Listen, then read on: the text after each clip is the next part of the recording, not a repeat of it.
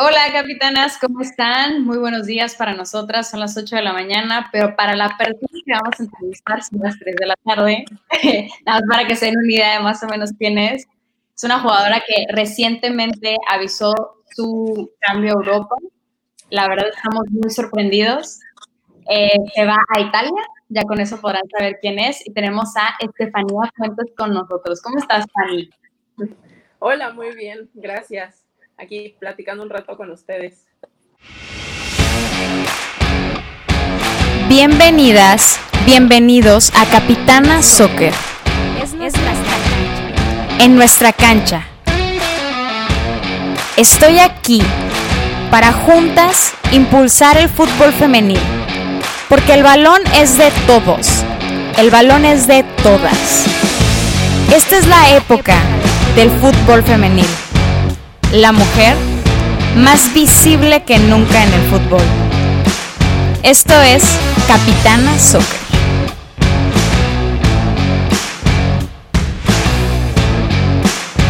Oye, Fanny, pues nos estabas contando ahí un poquito este, backstage, ahorita que estábamos platicando, que estás en cuarentena, ¿no? O sea, estás encerrada en un cuarto que no puedes salir, que te lleva la comida al cuarto. ¿Cómo es eso? Cuéntanos. Sí, eh, bueno, no sé si sabían que pues hay restricción en la Unión Europea, así que no pueden entrar mexicanos y pues hicieron una excepción conmigo y, y pues les dejaron que entrara si me quedaba en cuarentena 15 días en un hotel. Oye, eso es verdad, o sea, e, e, en Europa sí abrieron las puertas, se decía abrieron de que, ay, no, pues para el turismo, México fue uno de los países que dijeron, México no entra. Es verdad. Oye, ¿cómo lo hiciste? ¿Quién te ayudó con ese trámite? ¿O cómo fue? Lo hizo todo el equipo. El equipo me, habló con la Federación Italiana, hizo muchos movimientos, me dio unas cartas y fue lo que yo presenté en el aeropuerto en México y en el aeropuerto en París para que me dejaran entrar. Ahora, o sea, volaste a París, es cierto, sí vi que pusiste en tus historias, de México volaste a París. Sí, y de París a Milán. Eh, pero en París estuviste de que solo, solo conectaste o sí estuviste un rato ahí? Mm, como tres horas, pero fue rápido, nada pasada. Órale, no manches, ¿cómo es, ¿cómo es viajar ahorita en cuarentena? O sea, literal, atravesar el mundo en plena pandemia. O sea, anda todo el mundo como con botarga y así, ¿o cómo está el rollo?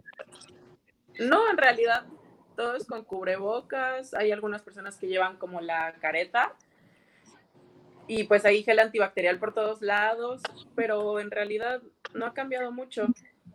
Solo te toman la temperatura antes de entrar a, el vuelo, antes de abordar. Pero ya, solo eso. ¿Y están salteados los espacios o tú te tocó con alguien por un lado? En, del vuelo de México a París me tocó toda la fila para mí sola. Ok. Y así y así estuvieron todos. A menos que fueran de la misma familia, estaban juntos. Pero si no, cada quien tenía una fila para uno.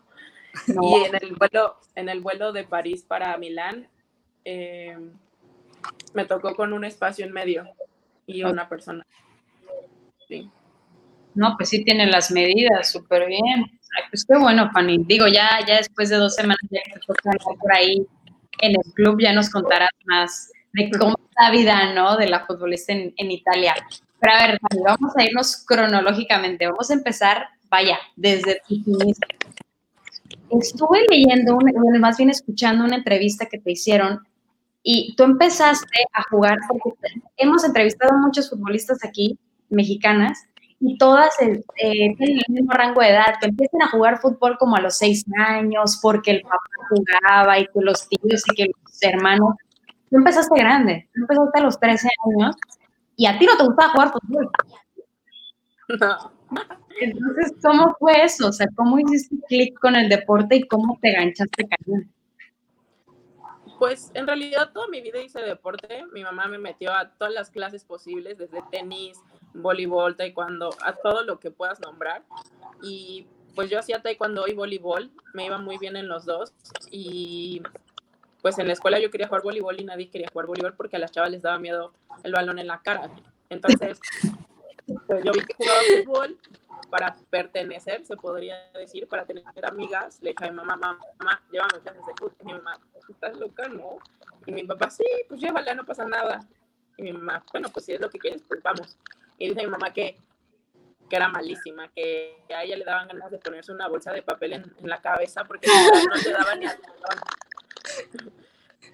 Pero bueno, o sea, después de que, pues, mucha, bueno, una parte de mi familia, ya sabes, que siempre, no, no vas a poder, mejor regrésate, no lo hagas, este, y te estén picando todo el tiempo, como que sí, mi orgullo fue de, ¿cómo no? O sea, sí puedo, o sea, no puedo ser tan tronca.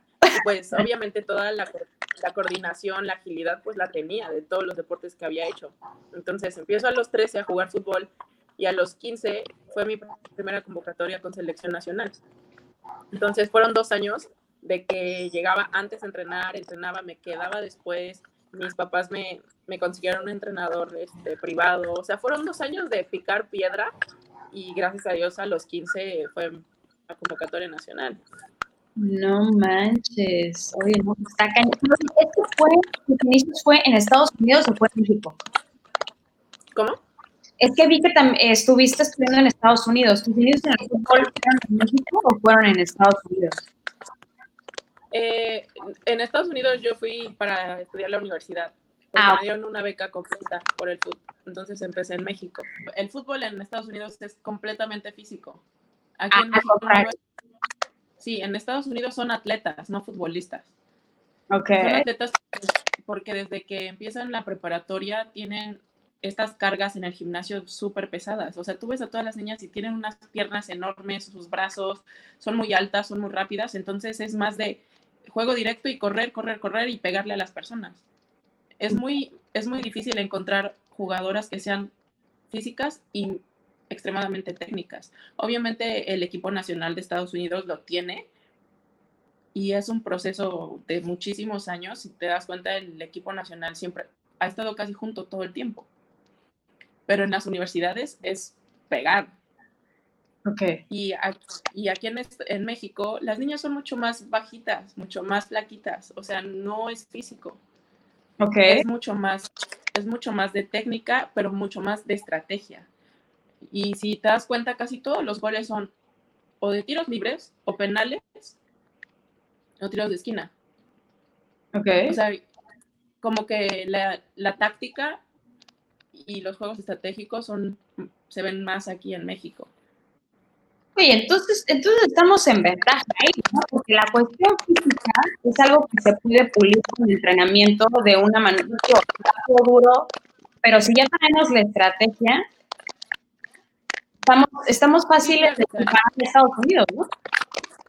Sí, claro, es más, es más fácil eso. Hay algunas universidades en Estados Unidos que tu primer, tus primeros seis meses un año se dedican a que a fortalecerte físicamente y ya después juegas.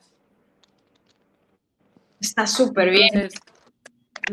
la verdad, a mí aprendí mucho en el sentido de, de toda la organización que tienen. O sea, eso la verdad a mí sí me sorprendió gratamente. Una, que todas sus instalaciones son de primer mundo, tienen mejores instalaciones que muchos clubes que son profesionales. Eh, y aparte, todos llegan a, la hora que tienen que llegar, todos comen de la manera que tienen que comer.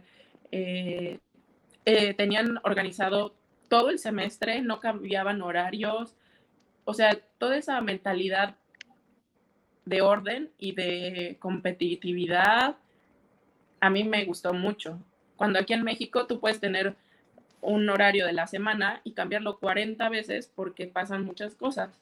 O que de repente citas a una hora entrenar y llegas media hora después, o te sales por tacos. O sea, a mí eso me ayudó mucho porque fue como si ya, fuera, ya fuera, ya fuera una, ya fuera una jugadora, una jugadora profesional allá en Estados Unidos.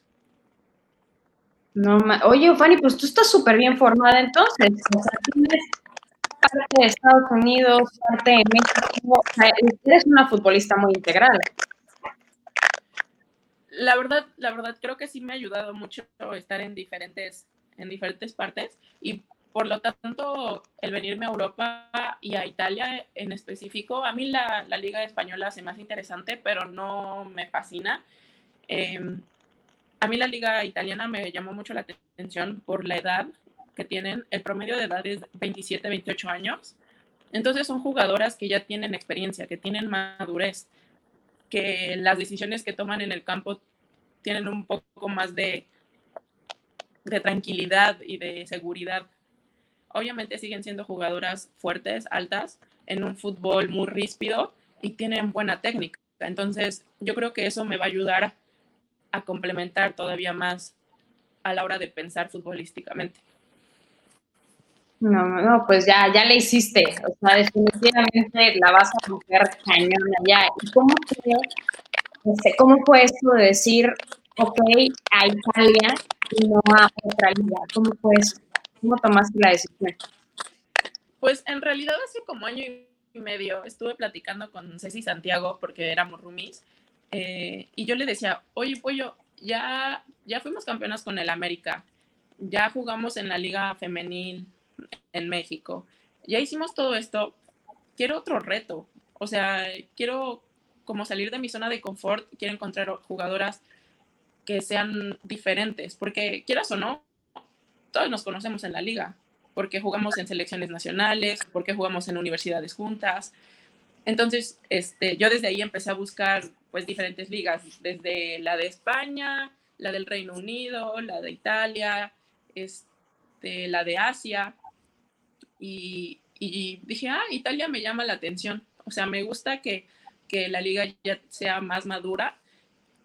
Y ya lo dejé ahí, se quedó en el aire, seguí en, en el América y esta vez que, pues que el América me dijo que no entraba en planes, yo dije, ok, busqué equipos en México, equipos en México me buscaron, pero como que esa, ese gusanito se quedó y fue así como de, ¿y por qué no intento en Europa? Si ya lo tenía pensado desde hace un año y medio, pues ahorita con más razón. Lo, lo que puede pasar es que ningún equipo me quiera y pues me quedo en México, no pasa nada. Entonces, pues empecé a, a hice mi perfil de atleta, es como un currículum, pero tiene fotos y tiene todos mis datos. Eh, lo empecé a hacer, después pedí mis, mis, partidos en el club, los vi todos, los edité y, y esto se lo mandé a varios agentes eh, en España, en Inglaterra y en Corea del Sur. Y estos agentes, y estos agentes fue de, ok, vamos a trabajar. Por ejemplo, en Inglaterra, que fue con el que firmé al final, me dijo, tienes todas estas cosas positivas, me gusta esto, esto y esto, pero también tengo que ser sincero contigo.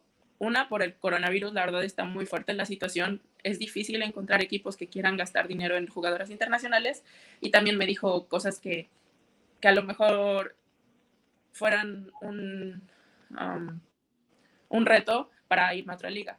Pero nunca me dijo, no se puede. O sea, me dijo, voy a buscar, eh, ¿tienes un país en específico? Le dije, no, tengo, ahora sí que abierto donde encuentres, después yo ya evaluaría las, eh, las opciones.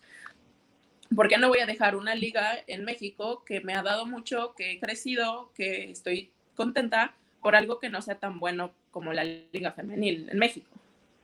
Y pues al final me dio opciones en varios lugares. Este, me dijo que habían equipos interesados en España, pero nunca hicieron una oferta formal.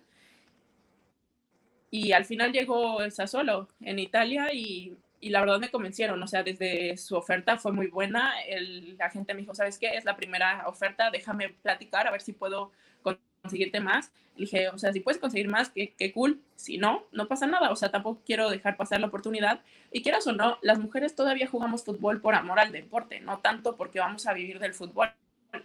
Totalmente. Entonces, pues si se daba la oportunidad allá, la iba a tomar y pues al final sí lo logró, me dieron más cosas y luego, luego el equipo fue de, bueno, la queremos ya la próxima semana y yo, ¿what? Entonces, pues también me gustó mucho que el equipo estuviera interesado. El entrenador me escribió por, por Instagram, súper amable, súper divertido, algunas del equipo también. Entonces, ver que, que también te quieren aquí, o sea, que no es como, ah, pues sí, ella, X, sino en verdad están interesados en ti y están contentos de que llegues a su equipo, pues eso te motiva todavía más. Entonces fue más fácil decidir, pues, venirme a Italia. Claro. No es. Y luego una Italia, una Italia que se conoce por ser este un fútbol un poco más defensivo, este, más adaptado ahí a, a ti. sí. Este, ¿Fue ahí algo también de lo que es opción? Sí, claro. O sea, en Italia, pues yo me tocó ver a Canavaro defender y, y pues la verdad mi respeto. Otros defensores que son todavía más, más antiguos, que no me tocó ver tanto, que, que fue más de buscarlos en internet, pero pues siempre se ha caracterizado por tener una buena defensa y de ser esta, esta potencia en el fútbol defensivamente. Entonces, pues creo que más que, preparado para mí, o sea, preparado para llegar y aprender de todo lo posible y disfrutarlo. De verdad quiero disfrutar jugar fútbol. Hace tiempo que, que no lo disfruto. ¿En qué, ¿En qué sentido, Fanny? ¿Cómo que, digo, ¿en que, ¿en que no has estado jugando y así? ¿O? No, no, no. O sea, mi etapa en el América fue súper padre, bonita. Yo le tengo un respeto y un cariño impresionante a la institución. Eh, antes de, de, venir a la Liga en México, nunca le había ido a ningún equipo. Ahorita te puedo decir que le voy a la América y que amo a la América, pero sí pasé torneos muy difíciles. Eh, torneos muy difíciles en los que, pues, quieras o no, por algunas razones, perdí confianza en, mi juego, perdí confianza en mi persona. Eh, no sé, fueron temporadas de verdad muy complicadas. Llegó un momento en el que dije, ¿qué estoy haciendo aquí? No sé si quiero seguir jugando fútbol. Oh, y obviamente después dije, dije, si Dios te da este don de jugar fútbol y te da esta plataforma, para llegar a tantas personas, ocúpalo. O sea,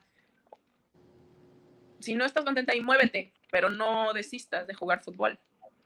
Entonces, obviamente yo quería seguir en el América. Mi plan era seis meses más en el América y en enero irme a Corea del Sur, porque el fútbol asiático también me llama mucho la atención. Rápido. Al final, pues todos los planes se cambiaron y dije, ok, no me puedo ir hacia porque ya empezó la, temporada, ¿qué vamos a hacer? Dije, ok, vamos a intentar en Europa y si sale, qué bueno. Al final salió, Dios dijo, para allá vas. Entonces te digo, o sea, sí quiero competir, quiero aprender, quiero todo esto futbolísticamente, pero más integral, o sea, más ser feliz, disfrutarlo, volver a encontrar esa Estefanía que hace rato yo no encuentro. O sea, sí estaba jugando, sí hacía las cosas bien, pero no al nivel que yo sé que tengo y, y tampoco a esa felicidad que antes jugaba fútbol. Entonces, como que quiero recuperar eso. Sí, y ahorita que tocas ese tema del América, que viviste mucho como altas y bajas, o sea, pasaste de ser campeona, o sea, de esta apertura 2018 inolvidable, pasaron por pues lamentablemente lo de Diana Cristina, pasaron por, o sea, siento que el América como institución, sobre todo el femenil, justo los cinco torneos que a ti te tocaron, que bueno, tú fuiste formada en el América totalmente, básicamente, tuvo muchas altas y bajas, ¿no? Emocionalmente. O sea, a lo mejor nosotros como afición vemos mucho de fuera, pero no me imagino cómo institucionalmente se debe sentir todos esos altas y bajas que tenido ustedes internamente. Sí, la verdad, o sea, lo que ustedes han visto es como la punta nada más del iceberg. Todo lo que todo lo que hemos pasado dentro ha sido complicado y, pues de cierta forma eh, tuviera la cinta de capitán o no, siempre fui de las personas que, que Leo puso como líderes y en las que, en una de las que recaía mucha responsabilidad del equipo. Entonces, eh, pues sí, fue difícil. La verdad que por lo menos en el campeonato, yo creo que aparte del fallecimiento de Diana, ha sido la temporada más difícil que he pasado en el América y que y va a sonar muy extraño, pero ese, ese campeonato a mí me salió muy caro. O sea, yo perdí mi paz, mi tranquilidad, tuve ansiedad. Eh, nunca en mi vida había tenido ansiedad. Fue muy extraño pasarlo. Y este, eh, no sé, como que tuve que perder mucho de mi persona para, pues al final quedamos campeonas y la verdad se siente increíble y es lo que es como futbolista, pero creo que yo hubiera decidido estar en paz, tranquila, sin tantos problemas, sin tanto estrés, sin ansiedad, a ganar un campeonato. Entonces yo creo que todo esto es lo que no ve la afición, todo lo que pasa, pasamos como jugadoras, o sea, porque al final somos seres humanos. Claro. Entonces, sí, es jugar fútbol, es correr detrás de una pelota, como dice mucha gente, que en realidad no lo es, es mucho más que eso, es tener disciplina, es tener muchos sacrificios, comer, dormir bien. Eh, y llega un momento en el que el fútbol, pues lo tienes hasta en la sopa y es una rutina. Y estando en el América es una presión y una responsabilidad muy grande. Entonces, si tú no lo puedes sobrellevar, te come pues, o sea, sí tuve como temporadas difíciles en ese sentido, otras no tanto, que crecí, que maduré, que disfruté mucho, pero sí fue una montaña rusa mis tres años en el América. Entonces, quiero disfrutarlo en realidad ahora. Es, es, es entonces, sí, recae sobre los jugadores esa, lo que todo el mundo dice, es que el América es un equipo que desde que inicia, antes de que inicie, ya está presionado porque tienes que ganar todo. Sí, claro, la verdad que eso es eso es súper verdad. Eh, algunas jugadoras que llegaban de otros equipos, esto es chistoso, em, pues nosotras estábamos acostumbradas a ganar hasta en las canicas, o sea, teníamos que ganar porque somos América y no hay de otra. Y llegaban jugadoras de otros equipos, me acuerdo que una vez empatamos, no me acuerdo contra quién, y pues todas estábamos súper enojadas en el vestidor, nadie hablaba, todas así, y las nuevas se quedan así como de qué onda. Y a una se le ocurrió hablar y decir, oigan, pero empatamos, no, es, no está tan mal, no sé qué bla, bla. No, hombre, la mirada que le echaron de cállate o te mato. Y pues obviamente para nosotros fue como si hubiéramos súper perdido la final, así, y para ella fue algo muy normal, o sea, como, hey, no pasa nada, pues, no perdimos. Entonces, sí, sí es una cultura de ganar o ganar y muchas veces no importa como sacrificar ese bienestar o esa parte integral del jugador. No, definitivamente eso, no está, o sea, no está padre. Como tú dices, o sea, nosotros las vemos todas felices de que ganando y sentimos bien orgullosas, pero qué padre que nos compartas esto, porque como eh, no creas que no nos importa como su bienestar, o sea, al final los admiramos como personas, ¿sabes? O sea, al final entendemos que son tan humanas como nosotras y nos interesa su bienestar y, nos interesa cómo se mentalizan y nos interesa verlas crecer y todo eso. Entonces, qué padre, porque es la primera vez, creo que de todas las que hemos entrevistado, me abre como tanto de decir, neta me costó y qué fuerte lo que dices, yo hubiera preferido mi bienestar a un campeonato. O sea, qué fuerte. Sí, la verdad creo que, creo que esa parte se deja fuera en todos los en todos los deportes, en todos los niveles. No sé si has visto que Michael Phelps habla muchísimo, muchísimo sobre su depresión y cómo se siente. También hay un jugador de básquetbol en la NBA que literalmente abrió una organización para la ansiedad y para la depresión, porque son cosas que en realidad pasa como, como jugadores, como deportistas de alto rendimiento es algo súper real y que no se habla de eso. Entonces, creo que sí es importante que se hable, es importante que los clubes también vean por esta parte, que tengas psicólogos, que tengas coaches deportivos, porque en realidad es algo muy fuerte que pasa, yo creo, más del 80-90% de los jugadores.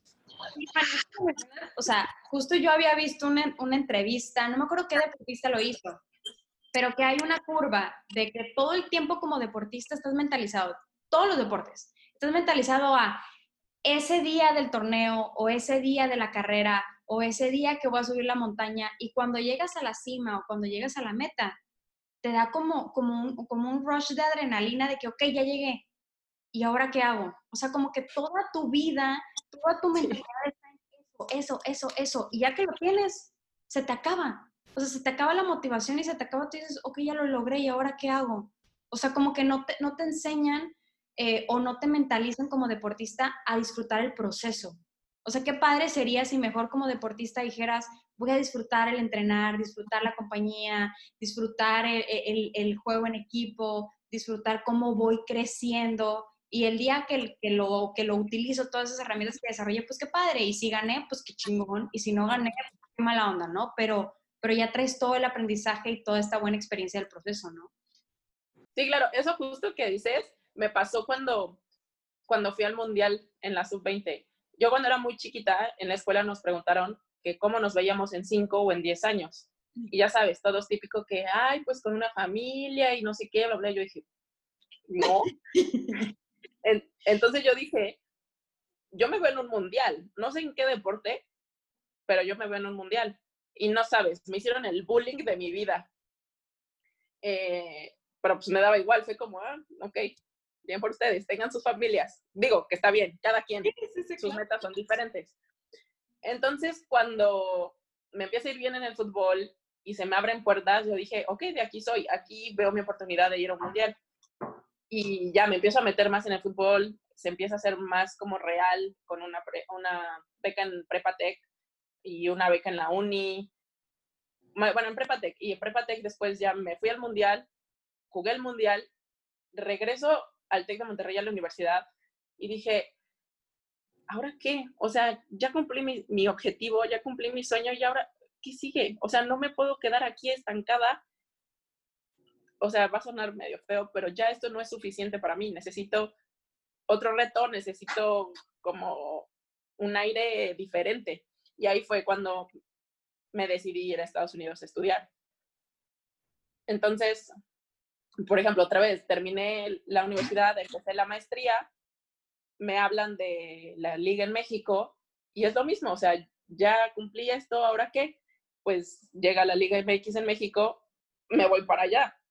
Entonces sí, lo que dices es verdad, o sea, estamos buscando todo el tiempo superarnos y competitividad y crecer, es algo que está en nosotros. Entonces, también por lo mismo que nos presionamos tanto, es porque siempre nos han enseñado a, tienes que ser fuerte, no puedes ser débil tienes que, tienes que hacer las cosas que tienes que hacer en el momento que las tienes que hacer porque si no, no vas a rendir o no vas a esto y el otro.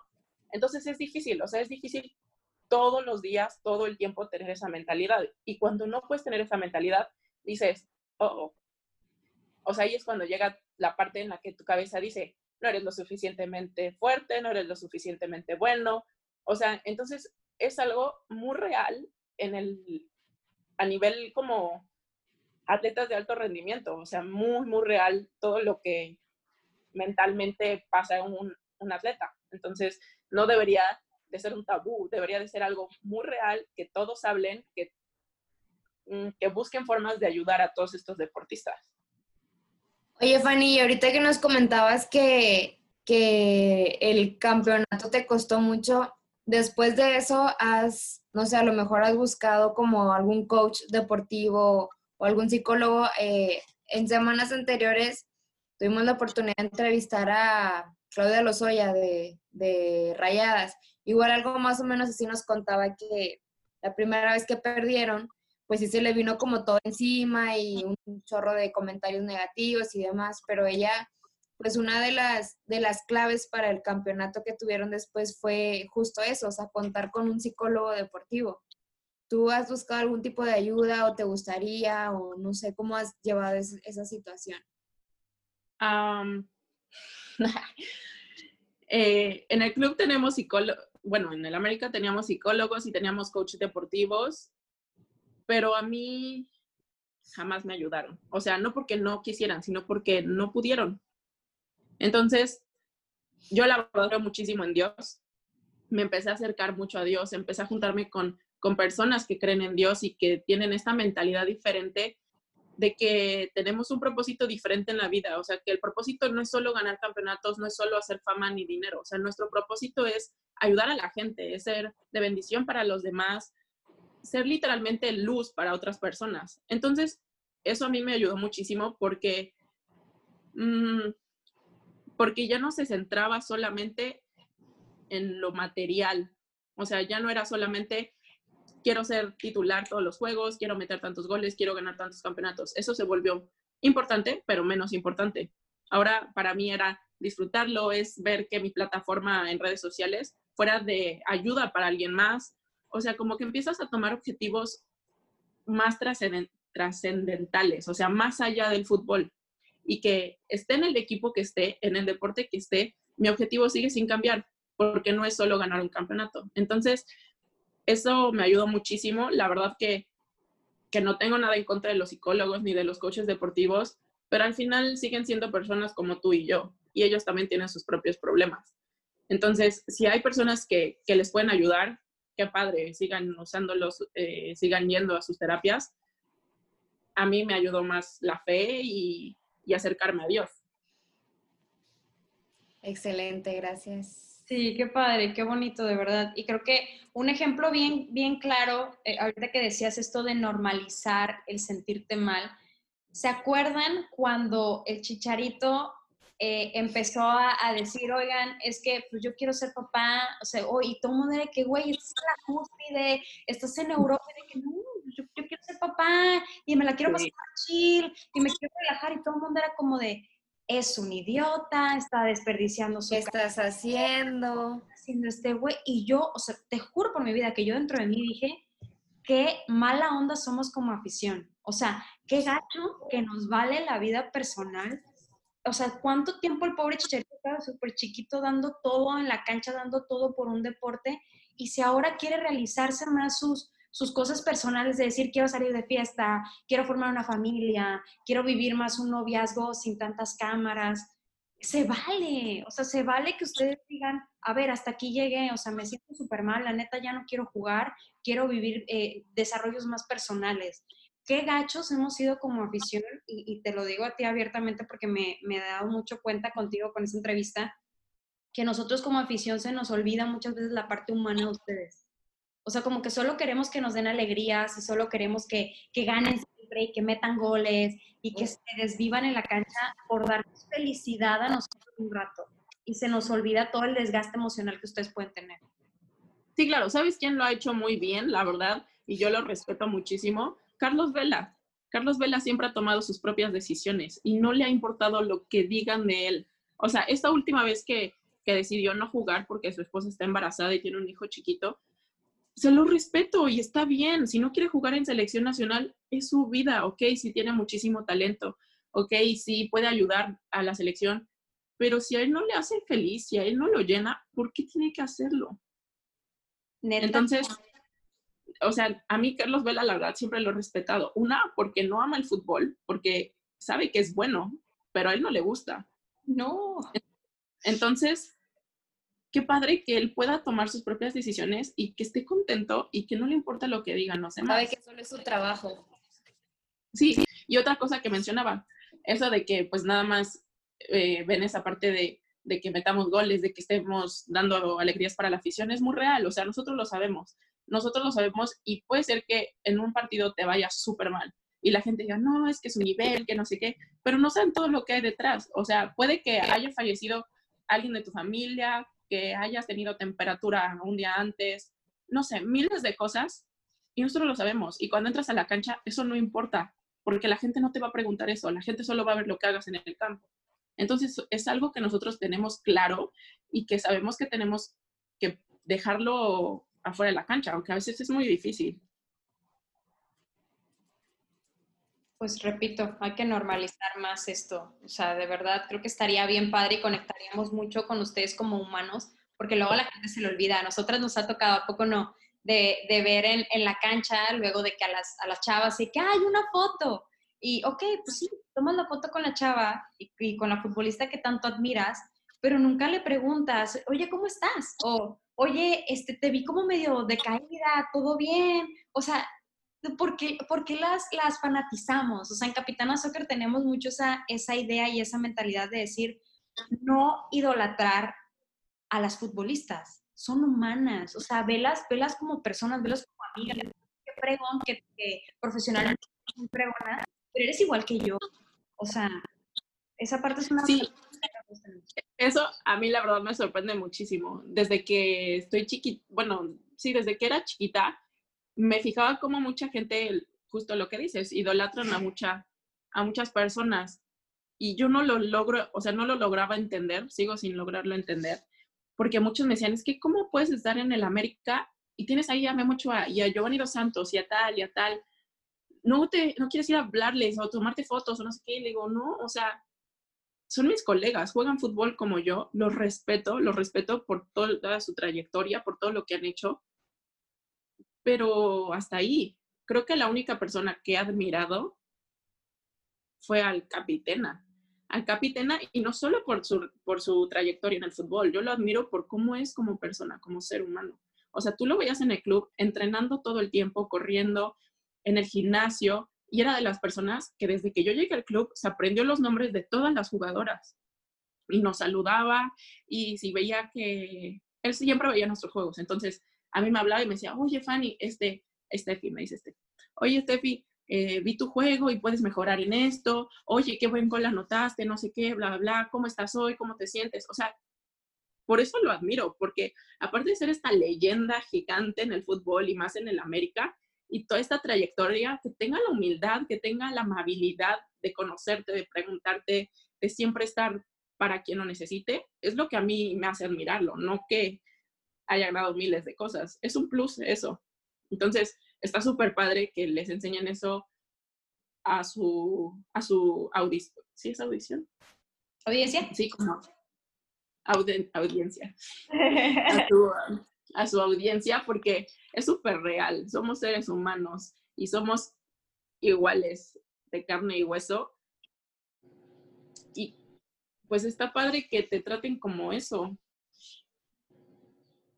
Fíjate que aquí un paréntesis raro, pero a mí es algo que me ha gustado del coronavirus. Va a sonar bien polémico que diga esto, pero qué fregón, qué fregón este virus que nos ha dado a entender y nos ha puesto los pies en la tierra de decir, todos somos iguales. En este momento, Leonardo DiCaprio está en cuarentenado como yo estoy en cuarentenada. ¿Por qué? Porque somos iguales. A cualquiera le puede dar este bendito virus y todo el mundo tiene que estar encerrado. Todo el mundo está pegado a su celular. O sea, te juro, Fanny, que nunca en nuestra vida habíamos tenido acceso a hablar con tantas futbolistas porque siempre se apreciaban cañón. De que se, no, no sé qué se sienten, o sea, perdónenme, las amo, neta, pero de repente no sé qué se sienten. Hay muchas que tienen este perfil de decir, híjole, no, es que no me gusta, es que no puedo, es que no sé qué, y se vale. O sin decir nada tampoco. Ajá, o, o, te dejan en visto, de que, ah, ni siquiera no, y sabes qué, pues no me gusta tanto, de que gracias, o de que no tengo tiempo. No, de, nomás no te contestan y nomás así como muy como gacho el asunto, ¿sabes? Y últimamente, como todos estamos encerrados, todos tenemos tiempo, todo el mundo tiene su celular en la mano, todo el mundo tiene Instagram, todo el mundo, estamos bien al alcance. O sea, el, este bendito virus, maldito al mismo tiempo, nos ha hecho a todos igualitos. Todos estamos en las mismas condiciones y ha estado bien, como que un reseteo mental bien importante decir, todos somos iguales. Con todo el dinero del mundo, con cero dinero en el mundo, todos somos iguales. Tienes razón, aunque en una parte no concuerdo contigo. No concuerdo, no concuerdo contigo porque todos estamos en el mismo mar, pero no todos en el mismo barco. Ah, no. Porque, porque Leonardo DiCaprio puede estar pasando su cuarentena en un yate y porque hay gente que tiene que salir a vender rosas y que tiene una familia enorme y que no puede darse el lujo de estar en cuarentena. También hay gente que vive en unos departamentos de 4x4 con 10 personas. O sea, gracias a Dios, a mí llevo 121 días en cuarentena y no me ha faltado absolutamente nada, ni un, ni un solo día. No me he tenido que preocupar por el dinero, ni por la comida, ni por mi casa. Gracias a Dios, la casa de mi mamá es muy grande, tiene jardín. Eh, por lo menos tengo esta oportunidad de salir y de, y de jugar o de hacer algo. Entonces, en eso sí creo que somos muy diferentes, que hay gente con muchos privilegios y hay gente con casi ninguno. Entonces es importante que la gente con privilegios nos demos cuenta que no todos lo estamos pasando igual. Sí, la cuarentena es un privilegio, definitivamente que la gente con dinero lo pueda hacer. O sea, bendito Dios que, por ejemplo, que la gente que puede estar encerrada y decir, tengo dinero para comer todos los días aunque no esté generando.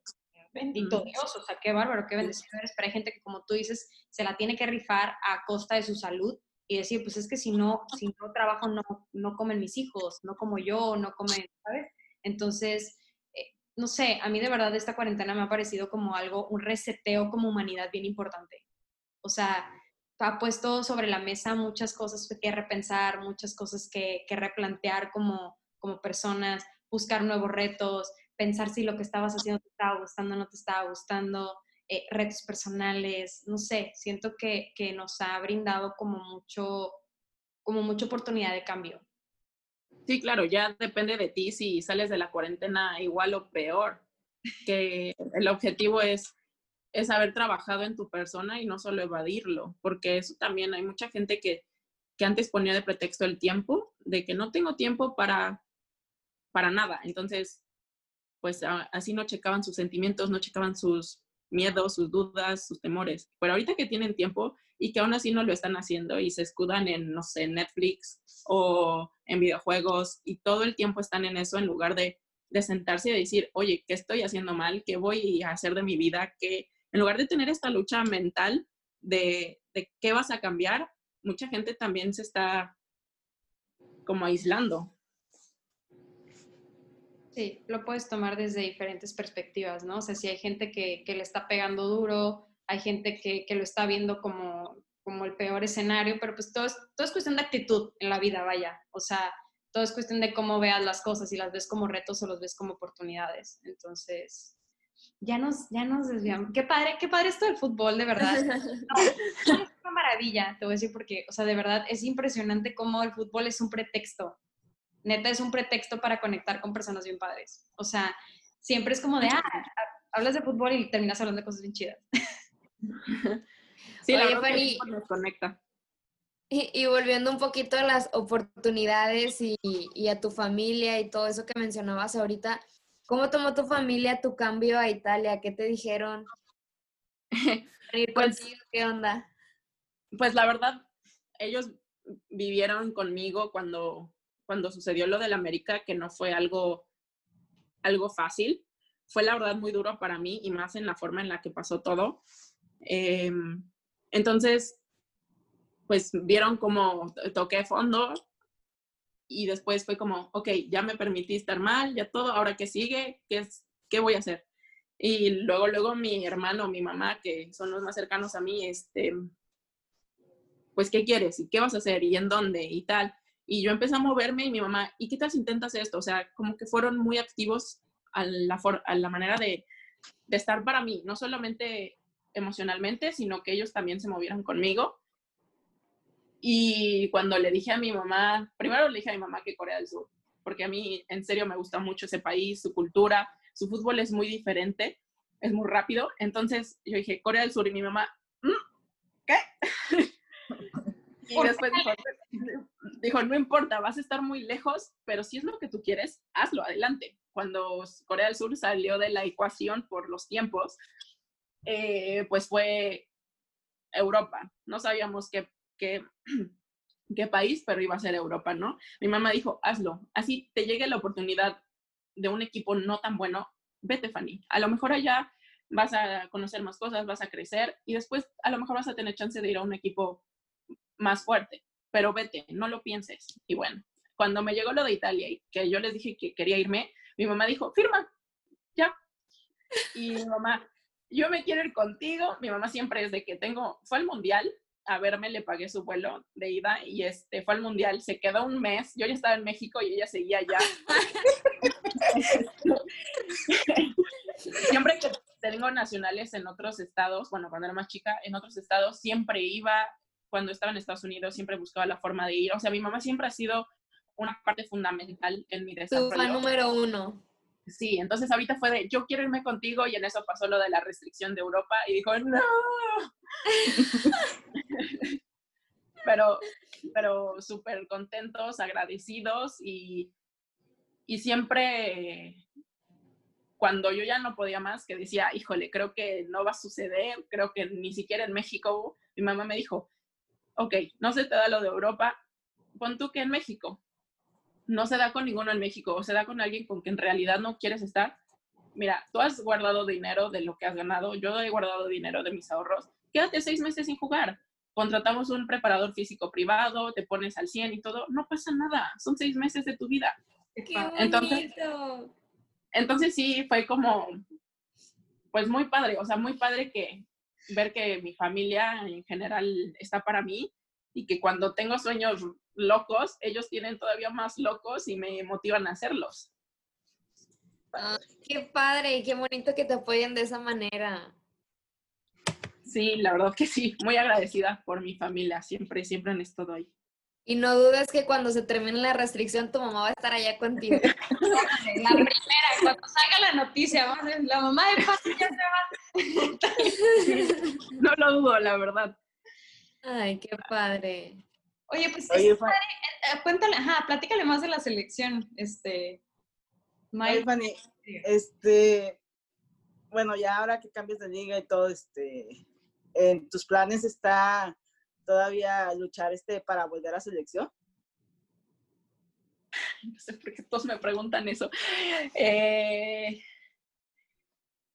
obviamente, como futbolista, a menos que seas Carlos Vela, te entusiasma, te entusiasma muchísimo representar a tu país. Creo que es un honor muy grande, es, una, es un sentimiento increíble y claro que si se da la oportunidad, yo más que contenta de, de ir y de dar lo mejor para representar a México.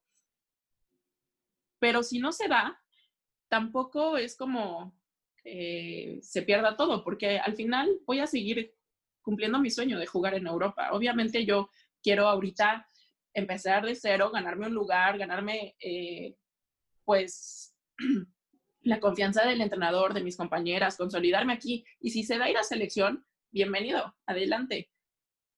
Pero si no se da, también entiendo que es un proceso. Entonces, pues también tranquila en ese sentido.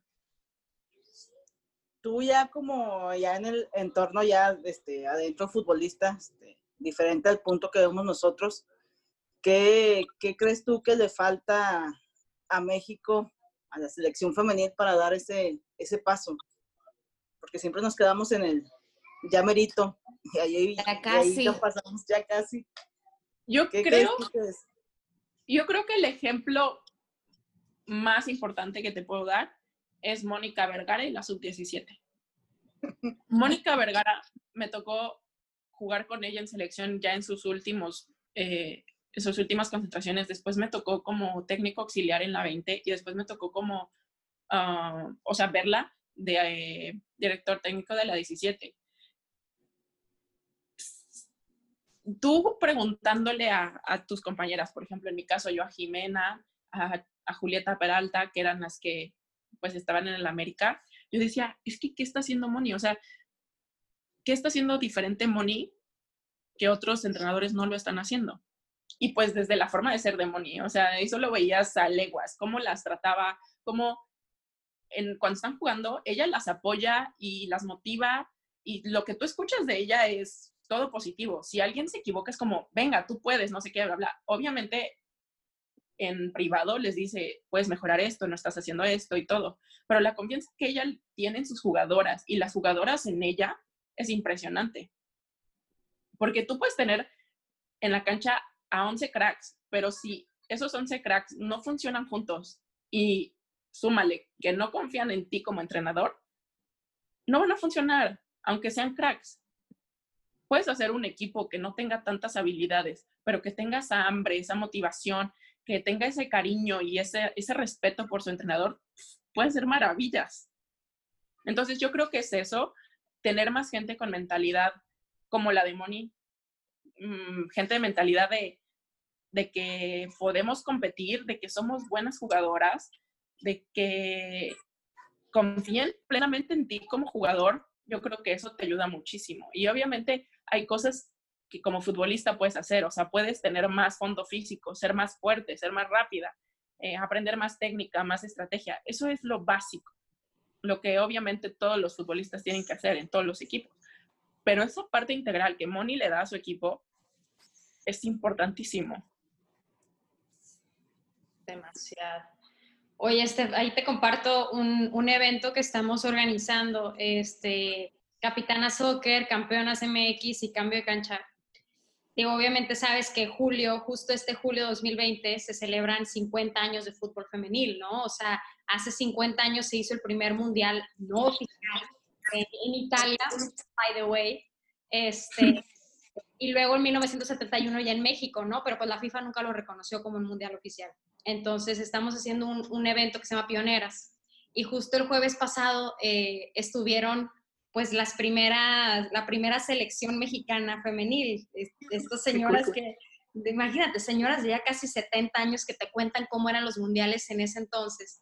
Y eh, ahorita que me mencionas a Mónica, qué mencionada es esta mujer. O sea, muy mencionada por todas ellas, de todas las edades, la mencionan muchísimo como un, por el amor de Dios, que dirija al, al próximo mundial, a la selección, por el amor de Dios. O sea, de verdad, sonado, bien sonado. Entonces, este, está muy padre, está muy padre esto que mencionas de la parte integral, porque creo que no es un secreto. Y, y como tú lo dices, suena muy lógico. decir, una persona que busque la integridad del futbolista, ¿no? Lo que hemos hablado toda esta entrevista contigo, cuidar esa parte integral, ¿no? Si bien es importante la parte técnica de que entrenen y todo, pero qué importante es esto.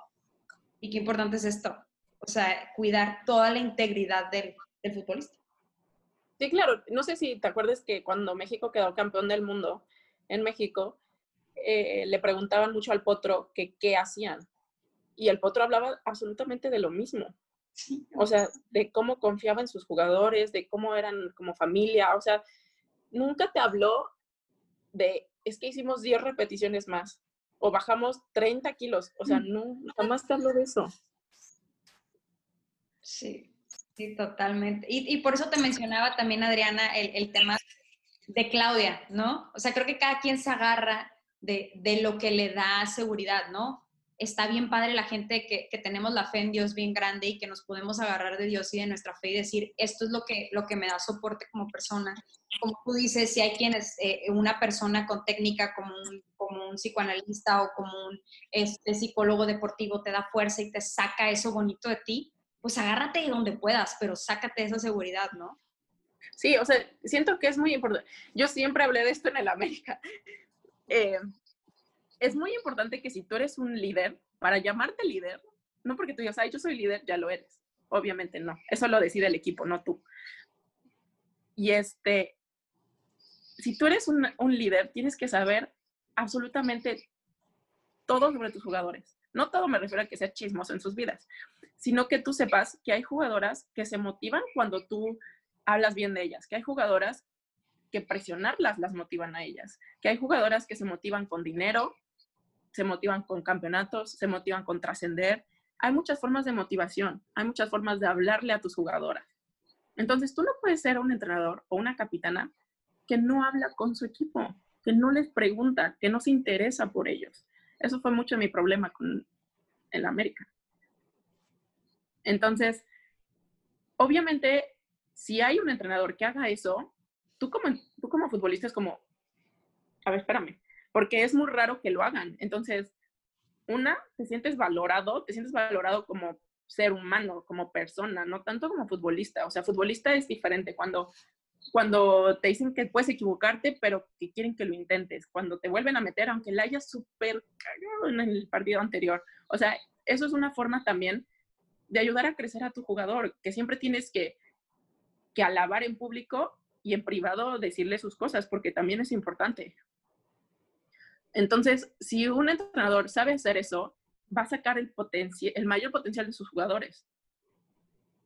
Definitivo. Totalmente. Ahí va la pregunta, Elmi. Espera, espera, deja preguntarle si quiere ser directora técnica, por favor. No. ¡Wow! Tienes todo el perfil. No, no me gusta. Eh, sí me lo han preguntado antes, pero la verdad no me llama la atención. No me llama la atención. Eh, me gustaría, esta es mi tirada, para eso estoy tratando de enfocar mis estudios. Me gustaría ser delegada de FIFA uh. para hacer cosas todavía más grandes por el fútbol femenil. O sea, es importante uno a uno por ir por persona, pero si puedes tener esa plataforma, creo que sería padrísimo y Y esa es como mi tirada. Ya si no era mi, no era lo que Dios quiere para mí y termino siendo entrenadora, también lo recibo. No es, pero no es algo que, que yo busque. Bien, vas amiga, perdóname la vida. Oye, Fanny, aquí en Capitana tenemos una sección que se llama Tiempo Extra. Son un, un par de preguntas un poco más relajadas, nada de, de la escuela, ni mucho menos que no puedas contestar. Entonces, este, para te de romper el hielo. Por Ok. ejemplo, esta primera pregunta que dice, ¿cuál es la comida más exótica que has comido? Uh, eh, con selección nacional me tocó ir a China y había este como sushi de calamar, pero el calamar estaba vivo. Entonces, o sea, cuando tú lo metías, a- o sea, lo ponían como en la plancha, pero literal así de y te lo daban, entonces tú lo metías a tu boca y todavía se movía. Y yo. Eso es lo más exótico y desagradable que ¿Qué sentías en la boca, guácala? Como si te fueras a ahogar, esa cosa, pues. eh, Pasó. De repente ya no tengo ganas de desayunar. Pasó, pasó. Excelente. Dice, ¿qué película elegirías si pudieras convertirla en tu vida? Wow, esa, esa pregunta es muy buena. No lo sé. Puede ser algún musical, una Ay, no. película de terror. Cantando. El, un- el único musical que escogería sería High School Musical. ¡Sí! Pero no. Ay, no sé. Literal se me borraron todas las películas. Suele pasar, no te preocupes. Lo que hacen normalmente es que mezclan. ¿Se acuerdan? O sea, hay, o sea, cuando contestan esa pregunta, luego dicen, como que me gustaría la parte romántica de esta película, pero la parte deportiva de esta, pero el éxito, ¿ya sabes? Puedes hacer un mix. No, eso es trampa. Porque tienes que, tienes que escoger una película y a- responsabilizarte de lo bueno y de lo malo que pasa en esa película. Si no, qué chiste. Bueno, alguna serie puede ser también. Una novela. Una novela. Una novela. Eh, Ruby. Híjole. ¿Sabes cuál? Yo creo que la de las locuras del emperador. ¡Ay, está padre! Esa película me encanta, es divertidísima. Yo creo que esa. Interesante. Muy bien. Muy bien. A ver, esta dice, si mañana despertaras con una nueva cualidad, ¿cuál sería? Saber tocar el piano. Por ¿En favor. serio? Qué bonito. Sí. Sí, mi mamá de chiquita me quiso meter, al final no quise y ahora me arrepiento. Pues tus 15 días de cuarentena pueden ser muchos videos en YouTube. Te puedes mandar a comprar un pianito. El piano ese de Barney que salió cuando estábamos chiquillos. Y también, o también el que le soplas, el que le Ah, soplas. sí, sí. Es verdad. Oye, a ver, esta película, esta pregunta va a estar buena porque siento que lo vas a extrañar ahora que estés en Italia. ¿Cuál es tu salsa de tacos favorita? Híjole. Me gusta la salsa roja, la verde no tanto, ¿En pero la salsa roja, no sé si han visto una que es roja, pero se ve como anaranjado, fosforescente y tiene semilla. Sí, Esa, esas. esa, muy buena. Ah, qué rico. Oye, ¿y ¿qué vas a extrañar de México? No En sé. Puebla se come muy rico. Eh, Sí, en Puebla se come muy rico. Unos No, tacos pero la verdad aquí, la comida que me han dado aquí está muy rica también, entonces no me puedo quejar. Obviamente, Allá pura pizza. Ya vi que anoche te cenaste una pizza. sí, Ya, es ya que, probaste la pizza original. sí, es que yo no decido. O sea, literal estoy encerrada y ellos me tocan puerta y yo agarro mi comida y de repente la abro y digo, wow, o sea, es sorpresa. Yo no decido qué comer. ¡Qué padre! Me Muy preguntaron, bien. ¿eres alérgica a alguna comida? No. Ok. ¿Puedes comer lo que sea? Yo, sí, lo que sea. Calamar. Mañana te llevan calamar. Vivo. En una pecera y todo. Oye, la última dice, ¿cuál es la frase que aplicas a tu vida? Mi mamá cuando, cuando yo era muy chiquita siempre me dijo que me divirtiera con responsabilidad y que siempre tuviera una actitud de excelencia. Entonces eso se me ha quedado siempre. Qué padre. Qué padre y qué bonito. Pero muy equilibrado, ¿no? O sea, Sí, sí, sí, o sea, mi mamá es como, diviértete y todo, pero tú sabes controlarte, tú sabes que tienes tu responsabilidad. Mi papá me enseñó que mi libertad termina cuando empieza la de la otra persona. Entonces, también como que ese balance y luego una actitud de excelencia, creo que eso es súper importante. demasiado. Perfecto, Fanny. Y ese consejo te ha llevado a estar donde estás ahorita, definitivamente. ¿Sabes? O sea, te has mentalizado muchísimo, como que te, o sea, está bien padre ver como toda tu historia y entender que todo el tiempo te has retado, o sea, y que todo el tiempo has visto como, como la vida como una oportunidad, o sea, muy, muy padre.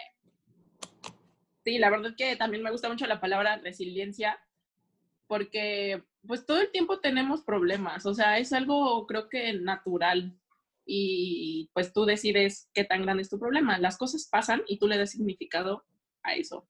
O sea, es como si yo te dijera algo mala onda, pero tú decides si te afecta o no, tú decides si te ríes o si lloras, o sea, las cosas pasan, pero tú le das ese significado. Y pues gracias a Dios, mi mamá, mi papá, mi hermano, me pusieron esas, esas fundaciones, esos valores, como esas bases para que todas mis tomas de decisiones y que todo lo que me rija sea algo positivo creo que es algo muy importante que tu familia te apoye muchísimo y te digo, siempre Dios ha sido una parte importante en mi vida y pues al final en la Biblia dice que hagas todo con amor. Entonces. Totalmente. Ay, qué padre plática contigo, de verdad, qué bonito. Qué padre que el fútbol te permite conocer a estas personas tan, o sea, tan padres que te pueden dejar mucho más, mucho más que, que la técnica en la cancha, ¿no? O sea, nos aportan a tu vida mucho ejemplo de vida, mucho ejemplo de cómo, de cómo vivir las cosas y creo que después de esta plática todas nos vamos bien inspiradas a hacer cosas bien importantes. De verdad, ya quiero que todas escuchen esta plática y que esta cuarentena se motiven, o sea, y, que nos sigas inspirando a hacer cosas. Y te vamos a estar siguiendo bien de cerca. Sube historias todos los días para ver de qué te mandan de comer, porque vamos a tener intrigas y te van a llevar. ahorita, ahorita subo lo que me dieron de comer hace rato. Se ve muy rico. Ah, excelente. Te vamos a seguir súper de cerquita. cuarentena rodando. Pura pasta y masa Sí, te vamos a seguir. Muchas gracias, Fanny. No, gracias. Muchas gracias, Fanny. Y esto fue Capitana Soccer. Compártelo con tus amigos, compártelo con tus amigas, con tu familia. Hagamos el fútbol femenil más visible que nunca.